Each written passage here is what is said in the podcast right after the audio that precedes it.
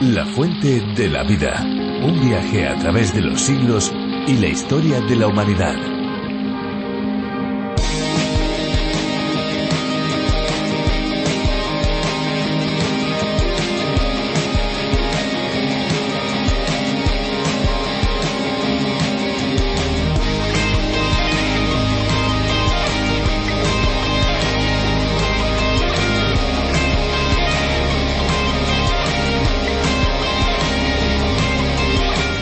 Hay enfermedades transmitidas por el agua que son provocadas cuando este líquido está contaminado con restos fecales, humanos o animales, y que contienen obviamente microorganismos patogénicos. El estudio de la relación agua-salud y la prevención de enfermedades es de vital importancia. El agua es un gran transmisor de enfermedades, sin embargo, es difícil determinar la importancia relativa de componentes acuáticos en ecosistemas locales.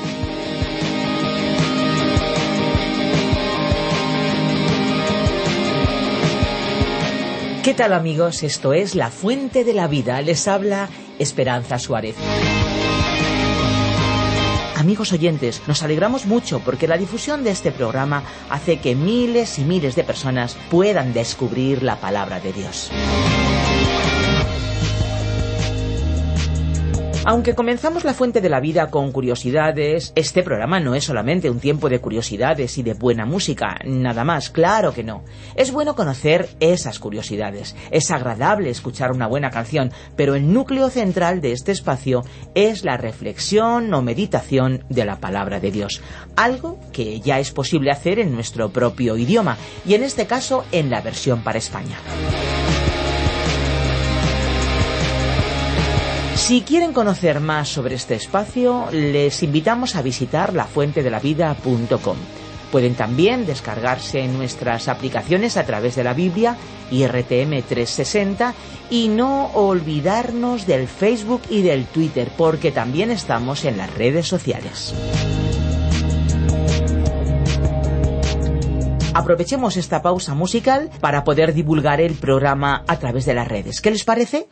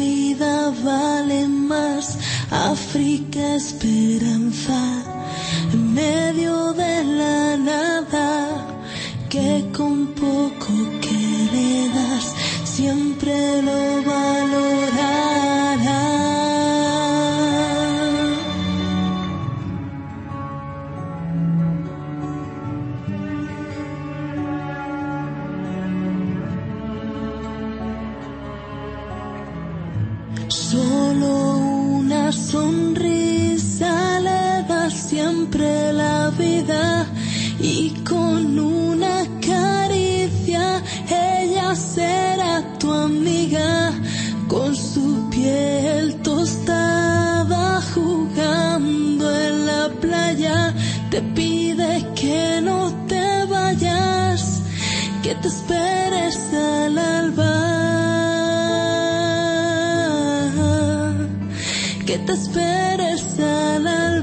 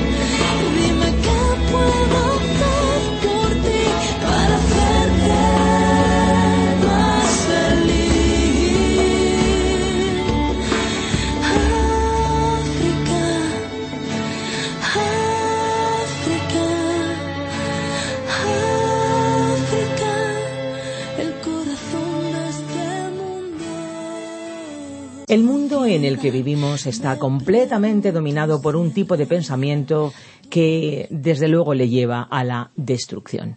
Es la idea egoísta de buscar el placer individual por encima de todas las cosas. La búsqueda de la felicidad es algo legítimo, claro que sí, pero muchos la persiguen haciendo cosas que son contrarias a Dios, y Él es el único precisamente en quien podemos ser verdaderamente felices. Como resultado se producen muchas injusticias, pues muchos buscan su felicidad a costa de la desgracia y tristeza de los demás, vamos, que no les importan las consecuencias sobre otros, por cierto, somos constantemente tentados a adoptar ese estilo de vida, pero en Dios encontramos otro camino, otra salida. Descubramos más esta realidad en el capítulo 2 de la segunda carta del apóstol Pedro. Sí, pero antes recuerden que tenemos un número de WhatsApp para que ustedes puedan ponerse en contacto con la fuente de la vida. ¿Están listos para anotar? Tomen nota. 601 20 32 65. Vamos a escuchar ya la reflexión de hoy. 601 20 32 65. La fuente de la vida. Nuestro pasaje bíblico de hoy se encuentra en la segunda carta del apóstol Pedro capítulo 2, desde el versículo 5 hasta el 9. Regresamos hoy, estimado oyente, a este destacado capítulo 2 de la segunda carta del apóstol Pedro un capítulo que nos habla de la apostasía que vendrá en la Iglesia. Para que nuestros oyentes tengan una visión general de los temas tratados anteriormente y a modo de repaso, diremos que las dos secciones precedentes ya estudiadas llevan los siguientes títulos. La primera se titula La suma de las virtudes cristianas proporciona seguridad y se extiende por los primeros catorce versículos del capítulo 1. La segunda sección se titula La autoridad de las Sagradas Escrituras atestiguada por la profecía cumplida y abarca desde el capítulo 1, versículo 15, hasta el versículo 21, que marca el final del primer capítulo de esta carta. Recordemos que el capítulo que estamos estudiando que constituye la tercera gran división de esta carta, trata principalmente sobre las advertencias del apóstol contra los falsos maestros. Aunque dichas advertencias fueron dirigidas en primer lugar a sus lectores originales de la época en que vivió el autor, es evidente que se dirigían también a la Iglesia de todos los tiempos y de todos los lugares de la tierra. Después de diversas consideraciones, en nuestro programa anterior concluimos que el versículo cuatro fue una referencia a lo que sucedió antes de que el hombre fuera colocado sobre esta tierra, cuando hubo una rebelión contra Dios encabezada por Satanás. El versículo cuatro incluye una frase que dice los arrojó al infierno. La palabra que aquí se usó para infierno fue una palabra no muy común, que no aparece en muchos lugares de la Biblia. Esa palabra griega es tártarus. Los griegos hablaban de los perdidos como estando en el tártarus. No era el infierno tal como nosotros lo imaginamos. El infierno aún no ha abierto realmente sus puertas, que no se abrirán hasta mucho más tarde. El diablo no se encuentra en el infierno, está por la creación de Dios. De acuerdo con el libro de Job, suele ir a la presencia de Dios. En su primera epístola, Pedro nos dijo que es como un león rugiente que va de un lugar a otro por esta tierra buscando a quien devorar. Pero aunque Satanás no está en el infierno, algunos de sus ángeles ya han sido encarcelados. El versículo cuatro continúa diciendo y los entregó a prisiones de oscuridad. La palabra que se utilizó para prisiones es seira. Muchos creen que debería ser seiros, por ser la palabra que se usó en los mejores textos. Seiros significa cuevas o cavernas. Ambas palabras son muy similares. Aparentemente estos ángeles se encuentran en cuevas de oscuridad. La gente suele imaginarse al infierno como un lugar de fuego. Más bien pensamos que es un lugar de oscuridad. La oscuridad y el fuego simplemente no van juntos porque el fuego produce luz. ¿Puede usted imaginarse estar en la oscuridad por la eternidad? Y el versículo cuatro finaliza diciendo donde están reservados para el juicio. O sea que no han sido juzgados. El proceso ha comenzado y los cargos ya han sido formulados. Dios los ha declarado culpables y ellos se encuentran en aquel lugar a la espera del juicio. Para mantener la continuidad del tema, leamos nuevamente el versículo 5 de este segundo capítulo de la segunda carta de Pedro. Tampoco perdonó al mundo antiguo, sino que guardó a Noé, pregonero de justicia, con otras siete personas, y trajo el diluvio sobre el mundo de los impíos. Comienza diciendo el versículo, tampoco perdonó al mundo antiguo. En el capítulo 3 él iba a hablar sobre tres mundos diferentes, el mundo que era, el mundo que es y el mundo que vendrá. Y Dios no perdonó al mundo antiguo, es decir, al mundo que existió antes de Noé. Este versículo dice que guardó a Noé, la octava persona, pregonero de justicia. Había otras siete personas con Noé. Noé, sus tres hijos, sus esposas y la esposa de Noé. Fueron las ocho personas que se salvaron del diluvio. El versículo cinco continúa diciendo y trajo el diluvio sobre el mundo de los impíos. La gente de aquel tiempo era religiosa, pero simplemente había dejado a Dios fuera de su religión. Estaba viviendo como si Dios no existiera, las personas estaban viviendo controladas por las pasiones de su naturaleza pecaminosa. El creer que alguien que vive con esa naturaleza tiene algo de bueno constituye una idea falsa. El mismo apóstol Pablo, en su carta a los Romanos capítulo 7 versículo 18, dijo, Porque yo sé que en mí, es decir, en mi carne, no habita nada bueno, porque el querer el bien está presente en mí, pero no el hacerlo. Hemos leído un informe publicado por el Dr. Turnbull en su libro Gente de la Montaña. Él hizo un estudio sobre un pueblo llamado Ik que fue descubierto en África y cuyos integrantes vivían peor que los animales. Los niños eran abandonados por su madre a los tres años de edad y tenían que proveerse por sí mismos la comida o morir. En su búsqueda por sobrevivir se alimentaban de bayas, cortezas de árboles o insectos, removiendo lo que dejaban los animales salvajes. Así es que literalmente los más fuertes le quitaban la comida de la boca a los más débiles o a los ancianos. Y el autor de este informe dijo que sería un insulto a los animales el calificar el comportamiento de esta gente como bestialidad. Y además él mismo que es un humanista no creyente, dijo que ese pueblo nos enseña que nuestros tan cacareados valores humanos no son inherentes a la humanidad para nada, sino que están asociados solo con una forma particular de supervivencia llamada sociedad, y que así todo, aún la misma sociedad es un lujo del cual se puede prescindir. En otras palabras, que el hombre aparte de Dios no es sino un animal, teniendo en cuenta que decir esto es como un insulto a los animales en general. Es que, estimado oyente, es Dios quien da los valores, es Dios quien establece las normas morales y ninguna de ellas es inherente a nosotros. El patriarca Noé vivió en una época en la que había una rebelión contra Dios, un tiempo en el cual el mundo era ingobernable y rechazaba toda ley. El libro del Génesis nos dice en su capítulo seis, versículo cinco Vio el Señor que la maldad de los hombres era mucha en la tierra y que todo designio de los pensamientos de su corazón sólo era de continuo el mal. Es decir, que la violencia se extendía por todas partes en la tierra de aquella época. Entonces Dios pasó a la acción con el castigo del diluvio, poniendo fin a aquel mundo anterior a Noé. Con la excepción de Noé y su familia, el mundo se había convertido en un mundo totalmente depravado. Nos imaginamos que si usted y yo hubiéramos estado sobreviviendo en aquella época como creyentes, acosados por todas partes, habríamos estado deseando que Dios pusiera fin a esa constante maldad cuanto antes. Así que Dios hizo bien en aplicar su juicio a aquella época en particular porque no habría pasado mucho tiempo hasta que la totalidad del mundo hubiera llegado a tal condición que Dios habría tenido que juzgarlo, y después de ello no habría habido salvación para nadie.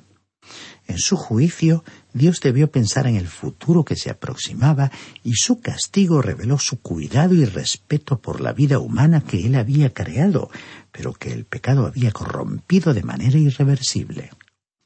En este sentido, cabe recordar las palabras del Señor Jesús en el Evangelio de Mateo capítulo 15, versículo 19, que afirmó que del corazón humano salen los malos pensamientos y las acciones más malvadas y perversas que se puedan imaginar. Leamos ahora el versículo 6 de este segundo capítulo de la segunda carta de Pedro. También condenó por destrucción a las ciudades de Sodoma y de Gomorra, reduciéndolas a ceniza y poniéndolas de ejemplo a los que habían de vivir impíamente. Podemos leer el registro histórico de este tercer juicio citado en esta segunda carta de Pedro en el libro del Génesis capítulo 19. En este castigo que cayó sobre Sodoma y Gomorra, lo que Dios juzgó fue la naturaleza humana carnal controlada por las pasiones. Allí se practicaban toda clase de actos contrarios a la moral y dignidad humanas que Dios había impreso a su creación. La naturaleza carnal es algo sumamente malo y perjudicial. Usted y yo tenemos esa vieja naturaleza que es una naturaleza que se expresa a sí misma en aquello que es malvado, repugnante, degradante para la dignidad humana. Dios ha dicho que cuando los seres humanos descienden a un nivel tan bajo, Él los abandona a todo aquello que los ha degradado. Uno puede admitir esto o dejarlo, pero es lo que la palabra de Dios dice.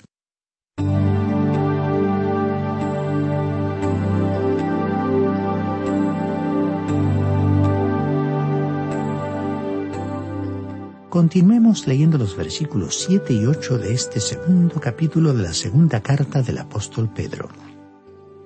Pero libró al justo Lot abrumado por la conducta pervertida de los malvados, pues este justo que habitaba entre ellos afligía cada día su alma justa viendo y oyendo los hechos inicuos de ellos.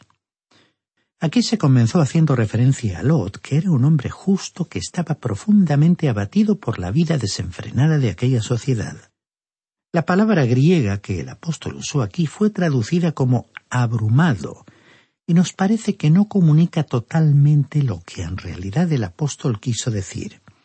Tenemos que aclarar que, aunque algunos han considerado que Pedro al escribir no usó un griego muy elaborado, hemos tenido que consultar el significado original en más palabras griegas de sus escritos que en las palabras que el apóstol Pablo usó.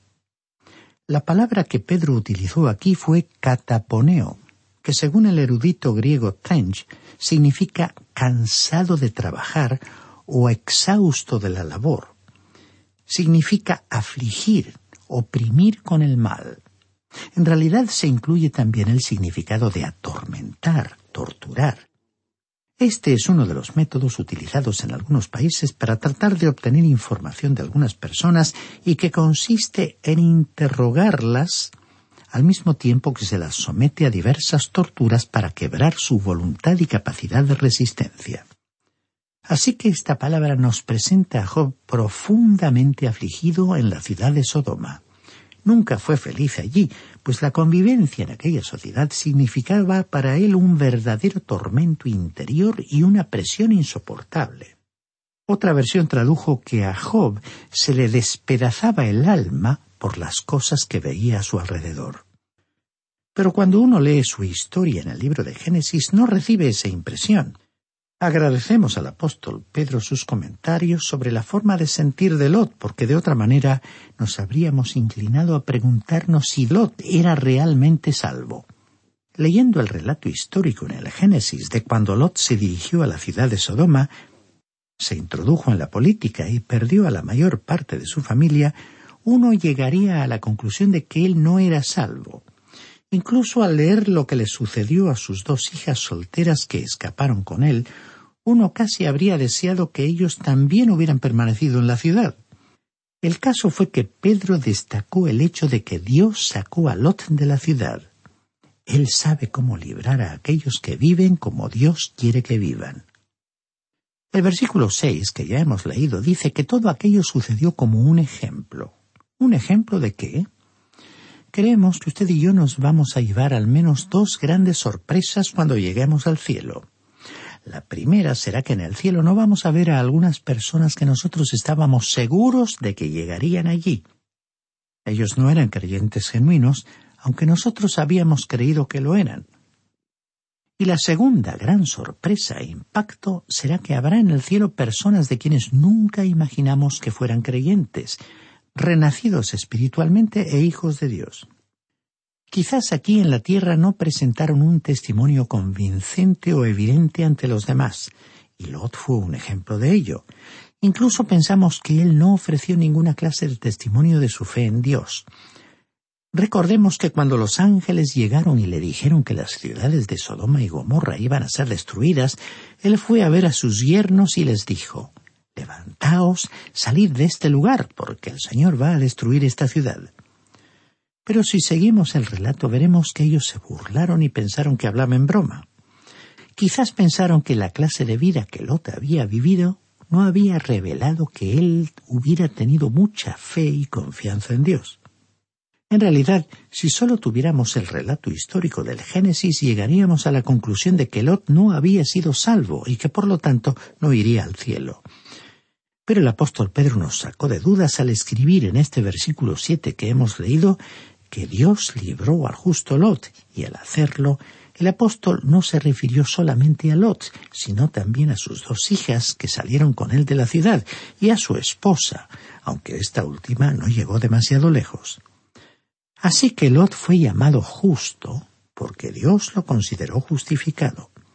El versículo siete, recapitulando, dice Pero libró al justo Lot abrumado por la conducta pervertida de los malvados.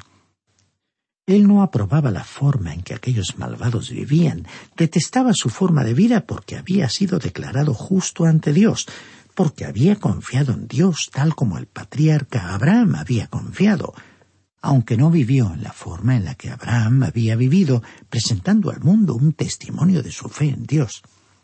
Lot quedó en las páginas de la Biblia como un creyente que fue declarado justo por Dios a causa de su fe, pero su vida negó todo lo que había creído y nunca disfrutó en esta tierra de un momento de paz.